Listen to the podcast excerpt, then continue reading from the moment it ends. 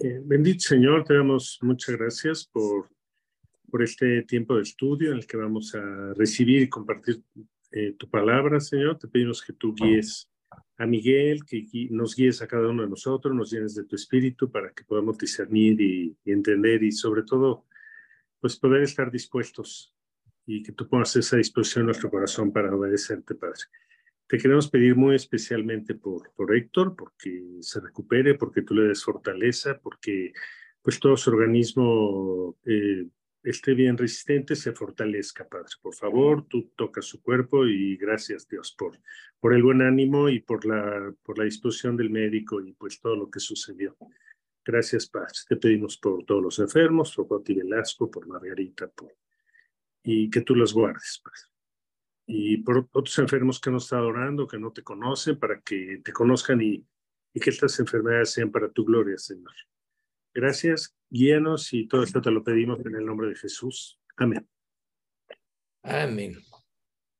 Bueno, entonces, muchos de nosotros, bueno, no muchos, todos conocemos en términos generales el significado de la Pascua, pero siempre es importante recordar porque Recuerden que todo lo que la Biblia nos deja siempre trae enseñanzas y nuestro nivel de conocimiento es limitado de acuerdo a nuestras experiencias y muchas veces solo vemos las cuestiones intelectuales, no, no siempre vemos las situaciones espirituales, que es lo más importante. Recuerden, la Biblia es eterna en cuanto a su formación es infinita, ya que es prácticamente eh, Jesús es la palabra, Dios es infinito, Jesús es infinito.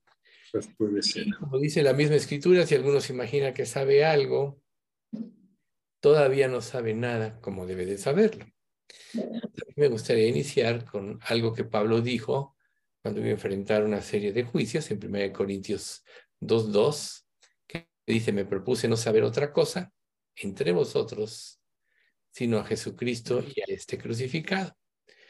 Pablo fue una persona, yo creo que probablemente de los más cultos de, los apóstoles, sino el más culto. Recuerden, saduceo, hebreo de, hebreos, en cuanto a la ley fariseo, fue instruido en la secta de Gamaliel, que era la más eh, eh, sofisticada, la más profunda, etcétera, de aquel tiempo.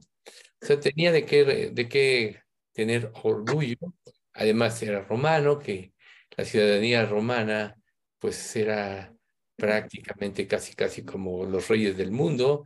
Recuerden que ese imperio duró alrededor de 500 años, y, o 400 a 500, y, y bueno, ya sabemos que va a resurgir, pero desde esa ciudadanía en aquel tiempo era muy importante. Sin embargo, Pablo dijo que cuantas cosas eran para él ganancia, las había estimado como pérdida por la excelencia del conocimiento de Cristo Jesús. Dijo que por amor del cual lo había perdido todo y lo tenía por basura. Entonces, para que nosotros podamos comprender un poco más profundo todo lo que Cristo vivió, pues tenemos primero que entender por qué Dios, antes de que Cristo se revelase, bueno, recordemos primeramente que en el eh, Cristo, o sea que Dios en un sentido en su corazón sacrificó a Cristo desde antes de la fundación del mundo. O sea, Dios había planeado todo, recuerden, todas las cosas estaban concluidas desde antes de la fundación del mundo, pero aquí, por ejemplo, en el capítulo este, eh, de Apocalipsis, que en el capítulo 13, se nos dice algo muy, perdón, eh, sí, 13 dice, y lo adoraron todos los moradores de la tierra cuyos nombres no estaban inscritos, no estaban inscritos en el libro de la vida del Cordero, que fue inmolado desde el principio del mundo. Imagínense a qué grado se extiende el plan de Dios, que antes de él siquiera realizar nada, él ya tenía su plan hecho y ya tenía predestinado que Cristo habría de morir por los pecados de la humanidad.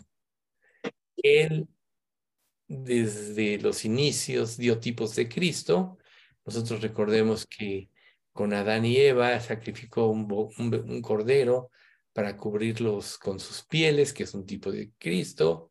Eh, luego Dios nos empezó a dar otros tipos, como por ejemplo el diluvio, sobre los que subieron en el arca se salvaron, Elías que fue arrebatado al cielo es otro tipo de Cristo, José que fue vendido por sus hermanos es otro tipo de Cristo. O sea, Dios nos ha dado, nos dio tipos en el Antiguo Testamento. Pero llegada la hora, pues se manifestó Cristo. Ahora, mientras esto hubiera acontecido, la gente del mundo antiguo era analfabeta, recordemos eso. Entonces, ellos pasaban de generación en generación el conocimiento a través de rituales repetidos, los himnos, etcétera, muchas, eh, eh, las celebraciones judías, los padres transmitían a los hijos. Ahora hace poco tuve oportunidad de testificarle a un judío y de hecho, de hecho me dijo que era levita, que había estudiado mucho, pero los judíos no, no son casi casi como los católicos. Al haber rechazado a Cristo, no tienen la luz del Evangelio, pero él me dijo algunos aspectos interesantes que, que desde el punto de vista judío eh, es más fácil para ellos comprender. Pero si nosotros recordamos, después de que Abraham creyó a Dios y su fe le fue contada por justicia, y la descendencia de Abraham, Isaac, la descendencia de Isaac, Jacob, la descendencia de Jacob, eh, los doce hijos y las doce tribus de Israel después, todo lo que ellos tenían en su instrucción era relacionado con el Mesías Salvador. Desde el sacrificio del becerro, eh, no, se partiría, no se partiría el, hueso de el cordero que asaban, cosas de este tipo, ¿no? El comer pan sin levadura, que significa el pecado, etcétera. Eh, por ejemplo, en el caso de, de las ofrendas, el eh, becerro, cordero o cabrito que se podría sacrificar tenían que ser sin defecto. Él dijo, no me sacrificarás lo dañado. Hasta luego Jesús en uno de los, bueno, Dios en uno de los profetas menores dice, maldito el que sacrifica a Dios lo dañado, ¿no? Y nosotros ahí, para nosotros ahí se derivan muchas enseñanzas, pero aquí lo importante es que toda la instrucción que el pueblo de Israel tuvo era, perfilaba al advenimiento del Mesías. Fue increíble, yo le decía a este hombre, ¿cómo no pudieron ver a Jesús? Digo, ustedes los judíos se concentraron en regreso de su Mesías Salvador en gloria, cosa que iba a suceder pero ustedes no saben todavía lo que les va a suceder. Le digo, muchas de esas cosas están descritas en el libro de Daniel, pero no sé si ustedes sepan que el libro de Daniel no lo aceptan los judíos. No lo toman como inspirado por Dios. ¿Por qué? Porque los orillaría a creer en un sentido. Entonces, cuando tú no crees, desechas lo que puede ponerte en duda, etc.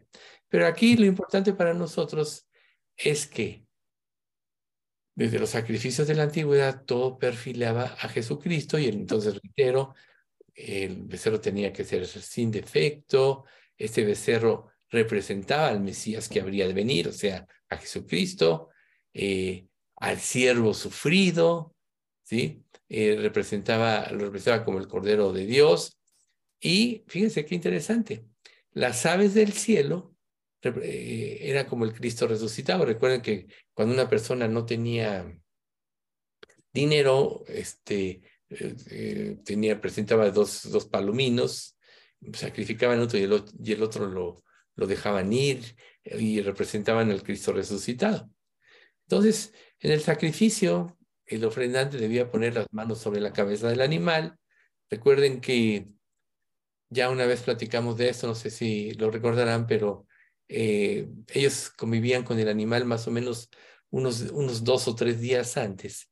Y era lógico, así como la gente tiene perritos en la actualidad, que se encariña con las mascotas, etcétera, que se encariñaban con el cordero que iban a sacrificar.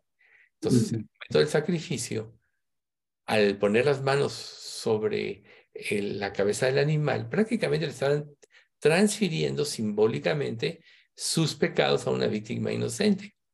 Pero imagínense lo que ellos sentían, ya que ya habían tenido una relación, eh, aunque fuera mínima, con, con el animal. Y era importante que ellos sufrieran este dolor para que pudieran entender eh, lo que el Mesías iba a tener que sufrir pagando por los pecados o las culpas de toda la humanidad y, y, pudiesen ellos creer. En el Levítico 1.5 dice, entonces degollará el becerro en la presencia de Jehová y los sacerdotes hijos de Aarón ofrecerán la sangre y la rociarán alrededor del altar, el cual está a la puerta del tabernáculo de reunión. Recuerden, sin derramamiento de sangre no hay remisión de pecados. Entonces, al poner las manos sobre el animal, esto era una forma de identificarse de alguna manera con los, o sea, eh, eh, identificarse con los pecados del, del individuo que eran transferidos hacia el animal inocente que iba a ser degollado. De la misma manera, Cristo fue hecho pecado eh, por nosotros para que nosotros fuésemos hechos justicia de Dios en él. De hecho, 2 Corintios 5:21 lo dice, al que no conoció pecado, por nosotros lo hizo pecado, para que nosotros fuésemos hechos justicia de Dios en él. Ese animalito, obviamente, pues, un animal, no tenía pecado, era una víctima inocente que, tuvo, que tenía que cargar con el pecado. Entonces, la aceptación por parte de Dios de los holocaustos daba como resultado la expiación de los pecados.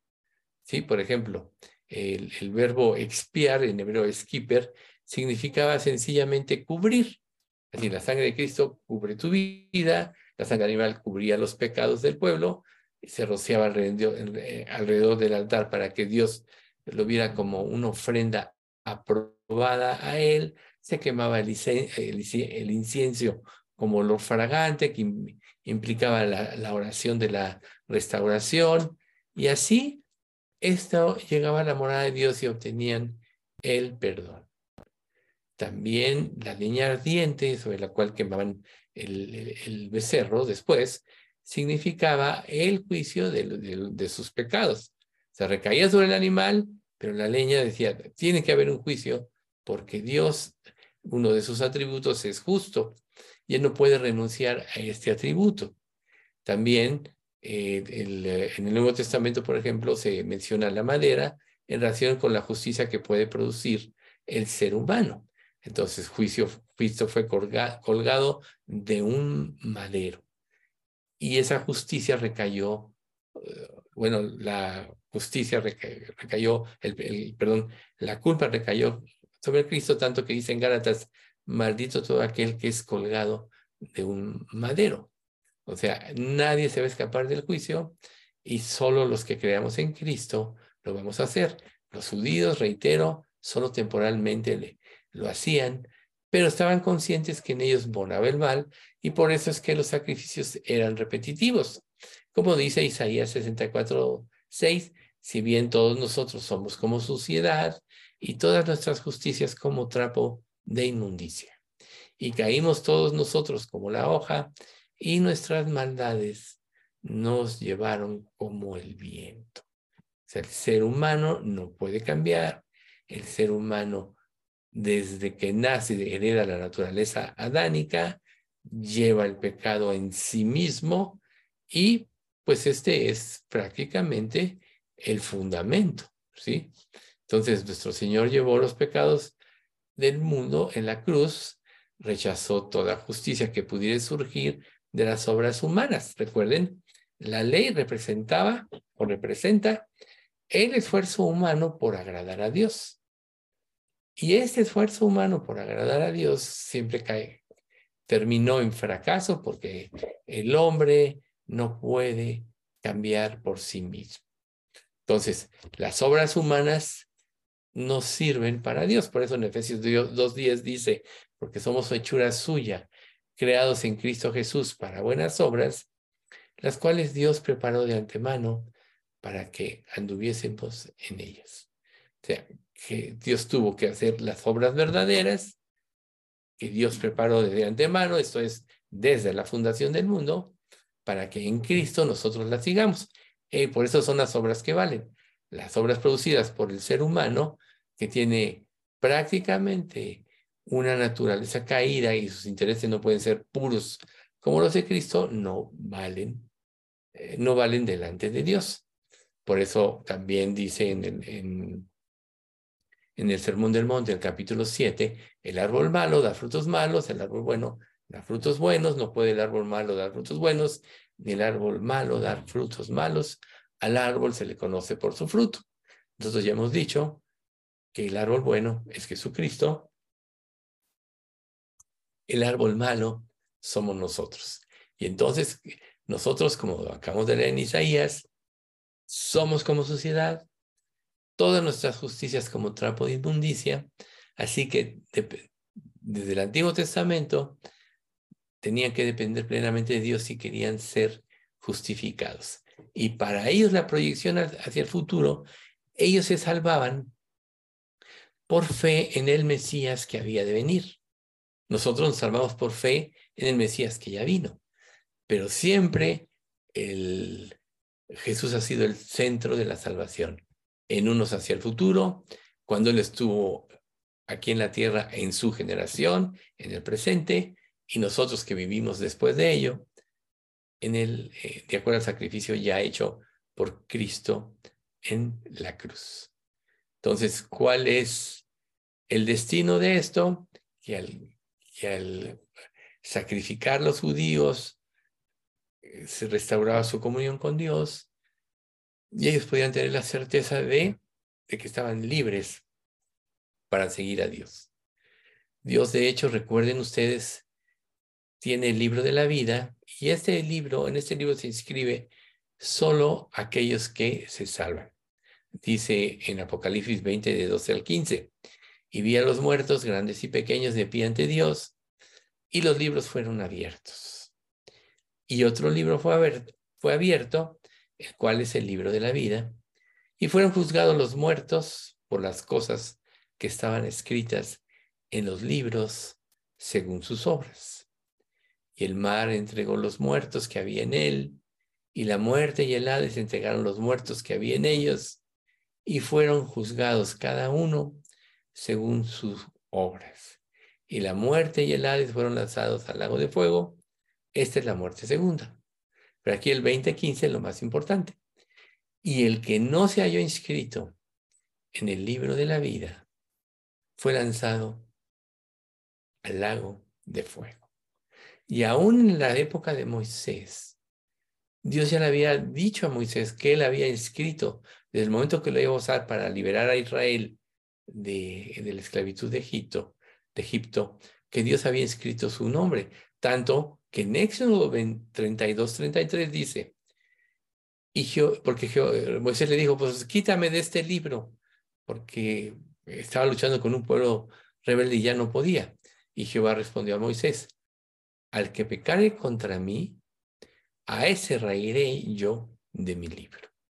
O sea que todos los seres humanos, sin conocer a Cristo, sin haber sido redimidos, están quitados del libro de la vida. Pero sus obras están todas escritas en los libros.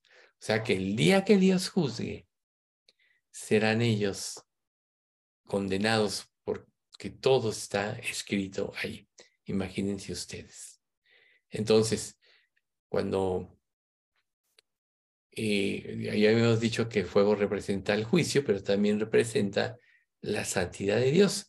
Recuerden que la Biblia dice que Dios es fuego consumidor, porque su santidad nadie la puede soportar si no hay un cambio en ellos. Por eso no puede, nadie puede ver a Dios y vivir. Sin embargo, aquellos a que Dios aprueba, aprueba aquellos que, que siguieron las instrucciones de Dios y vieron, tuvieron la fe en el Mesías hacia el futuro, ellos son los que también se van a salvar del Antiguo Testamento.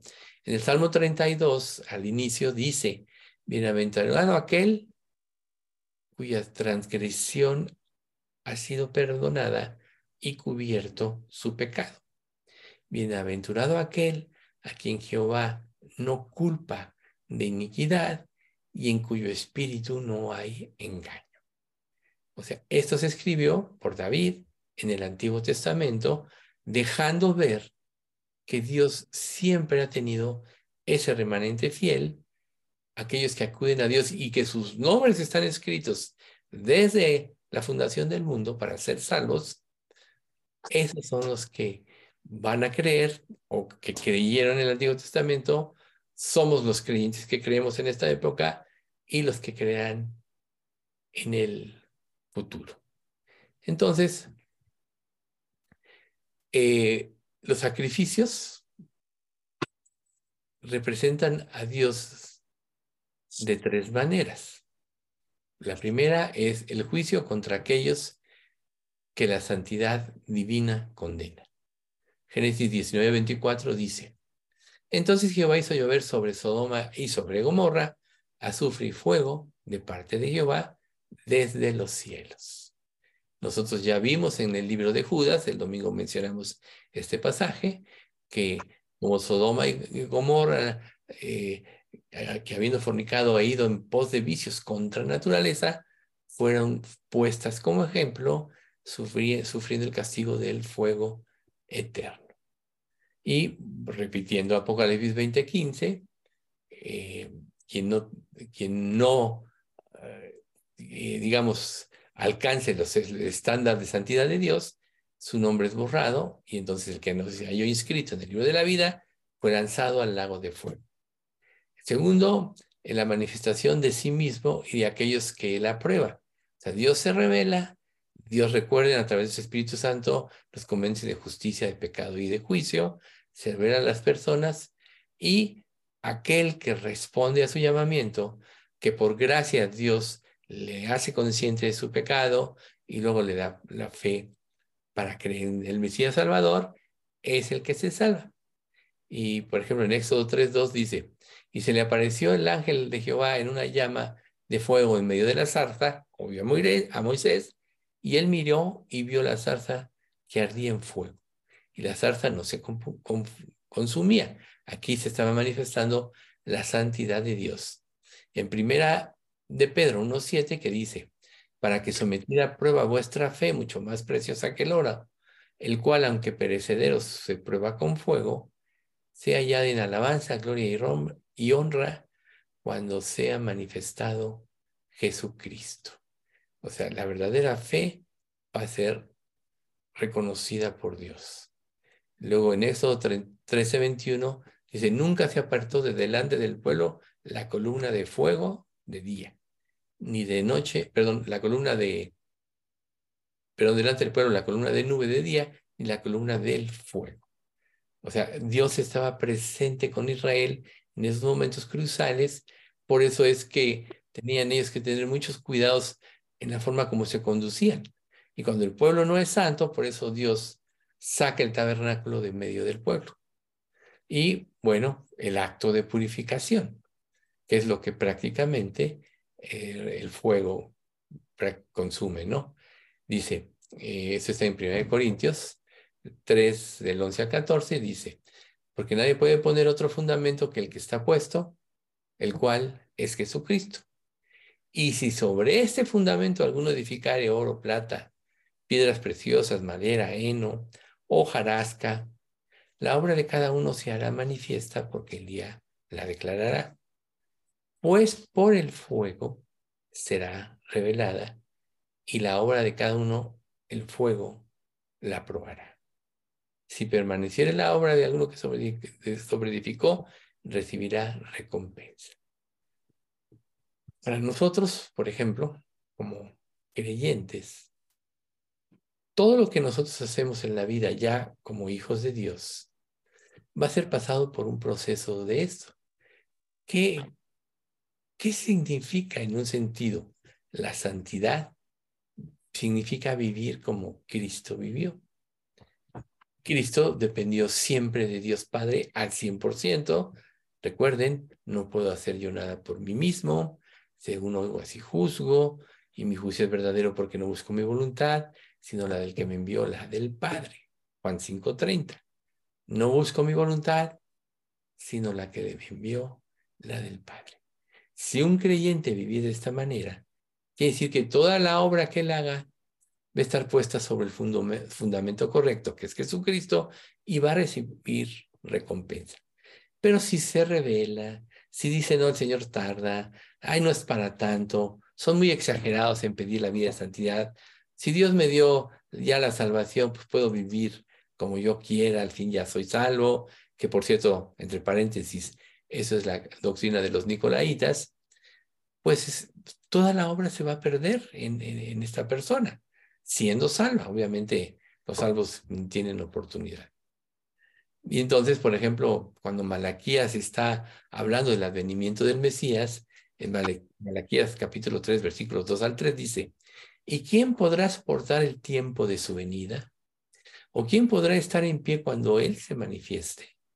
Porque Él es como fuego purificador y como jabón de lavadores. Y se sentará para afinar y limpiar la plata, porque limpiará a los hijos de Leví, los afinará como a oro y como a plata, y traerán a Jehová ofrenda de justicia. Entonces, el fuego siempre manifiesta la santidad de Dios y el juicio que viene por no vivir ah, de esta manera. Entonces, cuando, volviendo al Antiguo Testamento, cuando se presentaba el, ese olor fragante delante de Dios del holocausto, la oblación y la ofrenda traía como resultado la paz porque Dios lo veía con agrado, porque Dios así lo había predeterminado para el pueblo de Israel. Recuerden que en todo el mundo se sacrificaba. Moisés después, perdón, Noé después del diluvio, lo primero que hace cuando el arca se asienta y ya abre las puertas es hacer un sacrificio. O sea, la humanidad tenía idea de esto, pero el pueblo de Israel se le instituyó específicamente de esto para perfilar hacia el futuro la venida del Mesías Salvador. Entonces, como, como un rebaño de Dios, solo había un camino que podía llevar al hombre a la justificación y a una relación eterna con Dios. Jesús, estando aquí, él lo menciona en Juan 14, 6. Jesús le dijo, les dijo, yo soy el camino y la verdad y la vida, y nadie viene al Padre sino por mí. Entonces, imagínense ustedes, muchas personas que han buscado alternativas para ir a Dios de, de acuerdo a su imaginación o de acuerdo a lo sembrado desde Babel, la torre de Babel, recuerden Babel significa confusión y es ahí de donde surgen todas las falsas religiones que las gentes llegan a la presencia de Dios porque buscaron alternativas diferentes y se encuentran con que están condenados y van a ir al infierno. Por eso, en Hechos específicamente, Pedro dice, y en ninguno hay otro hay salvación, porque no hay otro nombre bajo el cielo dado a los hombres en quien podamos ser salvos. Y por otro lado, tenemos que tener presente que la santificación de Dios exige un sacrificio perfecto. O sea, todo eran tipos en el Antiguo Testamento, pero Jesús fue el sacrificio perfecto. O sea que el becerro, el buey, la oveja, todo era un tipo de Cristo que perfilaba al siervo paciente y abnegado que había de venir. En Hebreos 12, 2 y 3 nos dice, puestos los ojos en Jesús, el autor y consumador de la fe, el cual puesto por el gozo, del el cual, perdón, por el gozo puesto delante de él sufrió la cruz, menospreció lo propio y se sentó a la diestra de Dios. Considerad aquel que sufrió tal contradicción de pecadores contra sí mismo, para que vuestro ánimo no se canse hasta desmayar. Quiere decir que el sacrificio que Cristo ya hizo, si nosotros nos mantenemos fieles a Él y firmes en la fe, entonces vamos a salir victoriosos. Jesús sufrió, dependió del Padre y salió victorioso. Si nosotros sufrimos la negación de nuestras ideas, de nuestras inclinaciones, de nuestros deseos, de nuestros planes, o sufrimos aún persecución por causa de Cristo y nos mantenemos firmes y nos apoyamos en Jesús, vamos a terminar victoriosos. Victoriosos, por eso dice, para que vuestro ánimo no se canse hasta desmayar, consideren a Jesús. Por eso es que solo siguiendo los pasos de Jesús acabaremos victoriosos. Y gracias a Dios que en su palabra nosotros tenemos revelada su vida en los cuatro evangelios, con los cuatro diferentes enfoques, como sacerdote, como siervo, como rey y como Dios. Y podemos aprender mucho, por eso es tan importante estar constantemente leyendo los evangelios, independientemente de otras lecturas que tengamos de la Biblia, para profundizar en, en lo más importante que es la vida de Jesús en este mundo. Las, las cartas apostólicas son doctrinales, nos dan normas y mucho aliento de muchas cosas, pero los evangelios son básicos. Por tanto, Jesús como siervo fue obediente hasta la muerte. En Isaías 52 del 13 al 15 dice, He que mi, mi siervo será prosperado, será engrandecido y exaltado, y será puesto muy en alto. ¿Cómo se asombraron de ti muchos? De tal manera fue desfigurado de los hombres su parecer y su hermosura más que de los hijos de los hombres. Así asombrará él a muchas naciones. Los reyes cerrarán la boca ante él porque verán lo que nunca les fue contado y entenderán lo que jamás habían oído. Una persona me preguntó ayer, una persona que le he venido hablando y está leyendo la Biblia, etcétera, que si Juan había sido el más instruido y culto de los apóstoles. Entonces yo le dije, bueno, en realidad la misma Biblia dice que los apóstoles eran personas iletradas. Digo, Pablo sería en todo caso el más, el más, como decíamos al principio del estudio, el más instruido, pero le dije, pero no es esa la sabiduría importante, porque por, por la sabiduría humana el hombre nunca puede ni llegar a Dios. La sabiduría que estos hombres tenían era, y ahí mencioné Santiago, es la sabiduría que viene de lo alto, que es pura, amable, llena de misericordia y de buenos frutos y pacífica, sin incertidumbre ni hipocresía. Entonces esta persona me dice, ah, ya entendí. Ahí está en la palabra, por eso es tan importante la palabra. Y, y bueno, lo que dijo Filipenses de, hablando de el Mesías, ya, ya, ya hablando de Jesús como el Dios hecho hombre. Allá pues en vosotros este sentir que hubo también en Cristo Jesús, el cual siendo en forma de Dios no estimó el ser igual a Dios como cosa que aferrarse, sino que se despojó a sí mismo tomando forma de siervo. Y estando en la condición de hombre, se despojó a sí mismo, haciéndose obediente hasta la muerte y muerte de cruz. Se humilló a sí mismo. Entonces, ahí nosotros vemos que por eso Jesús nunca pecó, siempre obedeció y aún su acto de renunciar a su, a ser, eh, como podríamos, a su, a su divinidad de momento para venir a este mundo, es algo que hizo él por su propia voluntad, pero además lo más importante es que se sometió en obediencia como ser humano a Dios Padre en todo para poder rescatarnos. Ahí se manifiesta prácticamente lo que es el verdadero amor y el amor divino, que Él puso su vida por la humanidad. La santidad divina tiene que ser satisfecha, tenemos que saberlo, e implica un juicio total por los pecados. Y como el ser humano sin Cristo no puede dejar de pecar y añade pecado a pecado, nunca podría llegar a satisfacer esa santidad divina. Solo Dios podía haberlo hecho. Por eso Dios lo planeó desde antes de la fundación del mundo. Y por eso Jesús vino renunciando a su, a su divinidad para hacerse hombre y poder rescatarnos. Ese es el amor, el amor supremo que nos debe llevar a la consagración. Jesús les decía a sus discípulos, mi comida es que haga la voluntad del que me envió y que acabe su obra.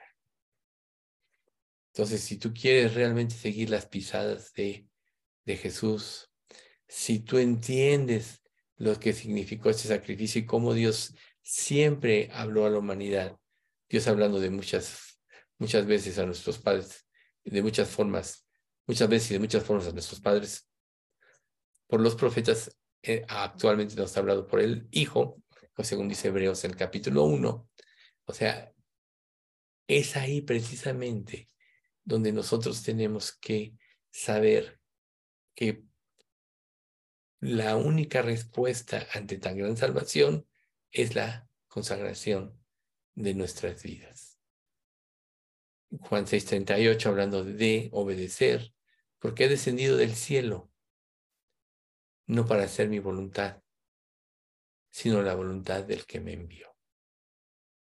Entonces tú podrías parafrasear esto, decir, Dios ya me rescató del infierno y de esta vida de pecado. Por tanto, yo debo de vivir no para hacer mi voluntad, sino la voluntad del que me rescató, la del Padre. En Efesios 5.2 dice, y andad en amor, como también Cristo nos amó y se entregó a sí mismo por nosotros, ofrenda y sacrificio a Dios en olor fragante. Imagínense ustedes que lleguemos un día al cielo, al cielo, y como dice la escritura, se nos diga bien, buen siervo y fiel, en lo poco has sido fiel, sobre mucho te pondré.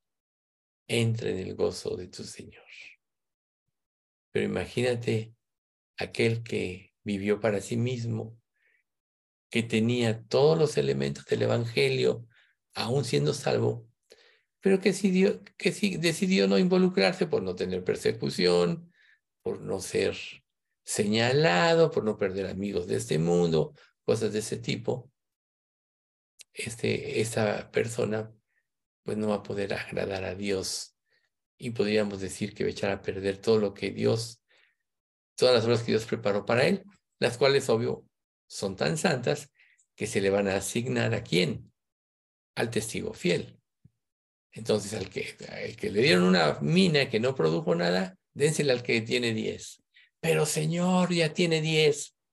Pues esto os digo, dice la Escritura, el que tiene se le dará y tendrá más. Pero el que no tiene, aún lo poco que tiene, se le quitará. Entonces, todos los creyentes debemos anhelar que Dios nos lleve a la perfección. Y para ser perfecto, el sacrificio de sí mismo, era necesario que el ofrendante muriera, hablando de Jesús, espiritualmente y que a través del mediador de su salvación hiciese entrar su alma en una comunión viviente. ¿Qué sucedió? Por eso Jesús en la cruz dijo, Señor, Dios mío, Dios mío, ¿por qué me has desamparado? Y luego dijo, consumado es. Fíjense qué importante ese sacrificio, ese momento. Ahí cuando él dice consumado es, es que él ya había cumplido ¿Y por qué razón pudo cumplir? Porque se ofreció a sí mismo sin reserva a Dios. Entonces aquí tú te deberías de preguntar, ¿tienes alguna reserva para que te consagres totalmente? ¿Estás cambiando los intereses de Dios por tus propios intereses? ¿Estás menospreciando lo que Dios te quiere dar por regresar a tu vida anterior. Recuerden, cuando Dios rescató a Israel de Egipto, después de las diez plagas, les dijo, nunca, jamás vuelvas aquí. Nosotros sabemos por la historia de Israel que ellos sí volvieron a Egipto, recuerden, cuando Jeremías, y Dios veló de su pensamiento su presencia. Y Dios dijo, nunca jamás. Dice, si las cosas que destruí, las mismas vuelvo a edificar, transgresor me hago. Entonces, para Dios es una aberración que tú pienses que, o según tú hayas puesto tu fecha de esperanza en Cristo, y ahora quieras vivir para ti mismo. Otra vez, volviendo a Egipto. Eso solo evidenciaría de que vas a perder todo el fruto, vas a pasar de panzazo o ni siquiera eres salvo. Yo creo que la mayoría de los casos es como este. Pero lo que nosotros tenemos que, o lo que hacemos cuando cedemos nuestros derechos a Dios, es que podemos experimentar una comunión viva y eficaz con Dios a través de nuestro Salvador. Entonces, no nos reservemos nada ante Dios, entreguémonos completamente porque ahorita lo que hay en la tierra, todo será destruido y lo eterno es para siempre. Vale la pena en esta vida negarte a ti mismo para después pasar una eternidad al lado de Dios, satisfecho con todas tus recompensas y coronas y todo lo que Dios te da por haber sido fiel. Pero el lo más importante es entra en el gozo de tu Señor. En lo poco has sido fiel, sobre mucho te pondré. Entra en el gozo de tu Señor. El gozo de una relación íntima y estrecha con Dios de una comunión total y perfecta. Además, debemos recordar que desde el momento en que nos convertimos, Jesús nos compró con el precio de su sangre. Como dice 1 Corintios 6:20, porque habéis sido comprados por precio. Glorificad pues a Dios en vuestro cuerpo y en vuestro espíritu, los cuales son de Dios. Tu vida ya no te pertenece. Si realmente eres salvo, le pertenece a Cristo. ¿De dónde sacas que quieres vivir tu vida?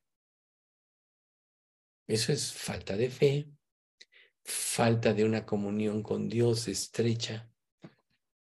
Te lo voy a poner de otra manera. Mientras más te expongas a la luz, más vas a odiar las tinieblas. Te lo voy a poner en un ejemplo. Imagínate que quieres buscar algo en tu cuarto, pero ya empieza a oscurecer y hay poca luz, pero dices, no, no, sí lo encuentro, todavía hay luz.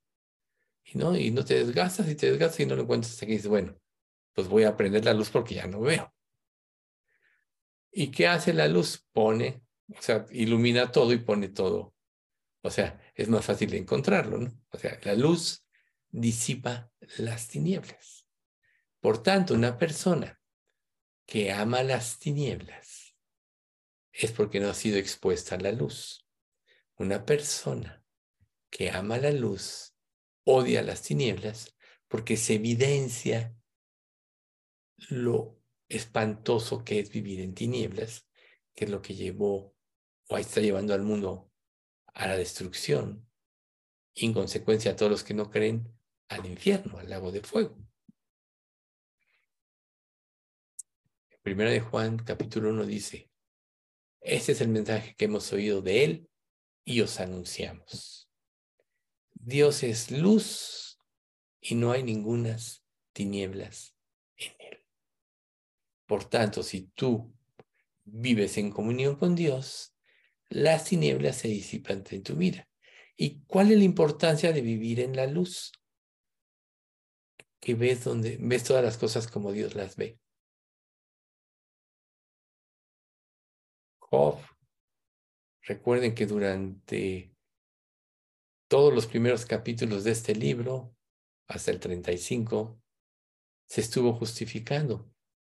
Dios sí dijo, Job es un hombre justo. Él mismo lo declara en el capítulo 1. Pero Job hizo a un lado la justicia de Dios. Pero ¿qué pasa al final? Capítulo último, el 42. De oídas se había oído, mas ahora mis ojos te ven. Por tanto me arrepiento y me aborrezco. En polvo y ceniza. Eso es lo que pasa cuando tú te expones a la luz. Te das cuenta de tu maldad, de tu pecado, y esto te lleva a tener más gratitud con Dios y a consagrarte. Si no, hubiera sido en vano el sacrificio de Cristo. Los seres humanos, todos hemos sido desobedientes. Pero Cristo se sacrificó a sí mismo como una ofrenda vicaria, que quiere decir que las facultades y el poder de Dios, al creer en Él, se sustituyen. Esto quiere decir que Cristo tomó tu lugar en el juicio por los pecados y nos liberó y nos trasladó al reino del Padre. Por eso somos coherederos con Cristo. Entonces, tomó nuestro lugar. Entonces, la comprensión del sacrificio de Cristo debería darnos un sentido profundo de amor y gratitud hacia Él. Y alentarnos a vivir en conformidad a sus mandamientos. Recuerden, nosotros, como dice Romanos 8.1, ya no hay ninguna condenación para los que estamos en Cristo Jesús. ¿Por qué? No andamos según la carne, sino según el Espíritu, porque la ley del Espíritu de vida nos ha librado de la ley del pecado y de la muerte. Sin embargo, también la Escritura dice que el que comete pecado infringe también la ley, porque el pecado es infracción de la ley. Es el capítulo 3 de Juan, de primera de Juan. Entonces, Dios nos redimió, pero nosotros nuestra conciencia todavía está estructurada conforme a los diez mandamientos. Y el pecado nos hace perder la comunión con Dios. Por tanto, por eso es importante estar confesando, como dice 1 Juan 1.9. Si confesamos nuestros pecados, Él es fiel y justo para perdonar nuestros pecados y limpiarnos de toda maldad. Somos sin culpa, pero el pecado nos impide estar en la luz, ver como Cristo ve, por tanto, nos impide la consagración total, a menos que vivamos en la luz y frenemos los pecados por la luz de la palabra en nosotros. En Efesios 5.2 dice, andad en amor, como también Cristo nos amó y se entregó a sí mismo por nosotros, ofrenda y sacrificio a Dios en olor fragante. Imagínate que se dijera eso de ti como creyente que verdaderamente ames, porque es una característica de los hijos de Dios. Sabemos que amamos a los hijos de Dios cuando amamos a Dios y guardamos sus mandamientos. Primera de Juan capítulo 5 también. Entonces, ahí nosotros sabemos que cuando amamos, cuando seguimos, estamos en comunión con Dios y delante de Dios somos un olor fragante. Somos olor de vida para los demás. Para los que creen y olor de muerte, como dice Pablo, para los que no creen. Por tanto, si tomamos en cuenta lo que significa el sacrificio de Cristo y todo lo que Dios instituyó desde antes de los siglos, para que pudiésemos tener un entendimiento claro y la necesidad que teníamos de que alguien nos sustituyera y el único que podía hacer era el Dios hecho hombre, debemos de vivir en gratitud. No importa qué circunstancias tengamos, Dios es dueño de las circunstancias, Él es soberano. Nada pasa sin que Dios lo permita. Y lo que Dios permite para sus hijos es para que aprendan a, luchar contra el pecado, para fortalecerlos en sus debilidades, para hacerlos crecer en gracia y en comunión con Él, para acrecentar su confianza en Él. Y entonces, ¿cuál va a ser el resultado? Romanos 8:37. Antes en todas estas cosas somos más que vencedores por medio de aquel que nos amó. Esa es la victoria que Dios nos quiere dar. Ese es el significado profundo del sacrificio de Cristo para liberarnos. Cuando Pablo entendió en plenitud esto, dijo lo siguiente, pero todo lo he recibido y tengo abundancia. Estoy lleno, habiendo recibido de Epafrodito lo que enviasteis, olor fragante, sacrificio acepto, agradable a Dios. O sea, Pablo recibió esas buenas nuevas de la entrega de, de, la iglesia de Filipos. Y eso dijo, estoy, tengo abundancia, estoy lleno.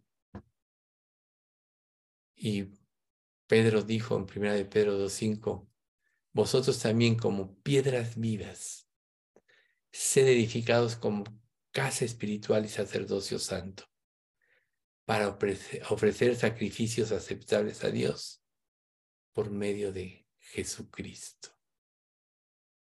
O sea, recuerden que Dios nos ve a nosotros como pequeños Cristos. Primera de Juan 4, 17 dice, como Él es, así somos nosotros en este mundo.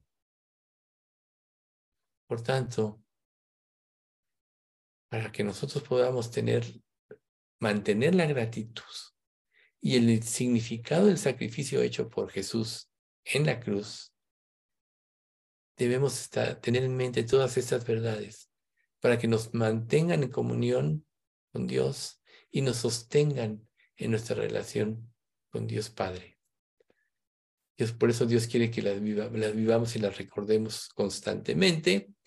Y esa es la razón también por la que nosotros tuvimos el domingo antepasado la cena del Señor, para que recordar precisamente todas estas cosas. Pero aquí el sentido de la Pascua es precisamente lo que debe estar presente en nuestras vidas porque si no está presente, entonces nos va a pasar lo que le pasó a Saúl, a Saúl, y Samuel tuvo que confrontarlo. El profeta Samuel le dijo, se complace Jehová tanto en holocaustos y víctimas como en que se obedezca las palabras de Jehová. Ciertamente, el obedecer es mejor que los sacrificios y el prestar atención que la grosura de los carneros porque como pecado de adivinación es la rebelión y como ídolos e idolatría la obstinación. Por cuanto tú desechaste la palabra de Jehová, Él también te ha desechado para que no seas rey. Así perdió Saúl el reino. Así se privó de que en su descendencia fueran benditas todas las familias de la tierra. Por eso David heredó todo eso, porque David tuvo un corazón recto para con Dios. No fue perfecto, se equivocó, pecó, pero siempre regresó a Dios. Así también nosotros no somos perfectos. Pero recuerden algo muy importante. Las convicciones generadas y vividas en nosotros por la palabra de Dios son las que nos van a sacar a victoria y las que nos van a permitir vivir esa vida de santidad creciente hasta que Cristo sea formado en nosotros. Vamos a orar. Padre, pues te queremos agradecer mucho por este estudio de la Pascua. Gracias Dios porque hay tantas enseñanzas y esto que hoy compartimos tan solo es un esbozo de todo lo que implica el sacrificio de Cristo. Pero Señor, recordar algunos de estos aspectos es importante para nosotros, para que seamos alentados a vivir en la consagración y sobre todo, Padre, en una gratitud creciente por lo que tú hiciste por nosotros en la cruz. Nos liberaste del infierno eterno, nos has trasladado al reino de tu amado Hijo, nos has dado obras para que andemos en ellas, nos has constituido reyes y sacerdotes para el reino de Cristo en estos próximos mil años cuando Jesús reine sobre la tierra. Y además, Señor, nos has prometido que estaremos para siempre, por toda la eternidad en cielos nuevos y tierra nueva, donde mora la justicia. Gracias, Padre, todas estas enseñanzas y permite que la gratitud vaya por delante de nosotros y que ya no demandemos nada, sino que esta gratitud nos lleve a darlo todo por ti y a animarnos a seguir íntegramente el camino de tu voluntad. Señor, no dejes de recordarte, de recordar a nuestros enfermos. Pati López, Padre, permite que ella pueda ser sanada y te glorifique con su vida. Margarita, Señor, Quítale los vértigos que tanto le han afectado. Ayúdale a su hijo a sanar. A Héctor, recupéralo, Señor. Y por todos los demás, Señor, te pedimos para que tú nos des salud, sobre todo para servirte y honrarte. Sabemos que el tiempo está cerca, que pronto tendremos cuerpos perfectos, pero mientras ese día llega, permítenos mantenernos en la mayor salud para servirte y tener una mayor consagración. Padre, todo esto te lo pedimos en nombre de Cristo Jesús. Amén.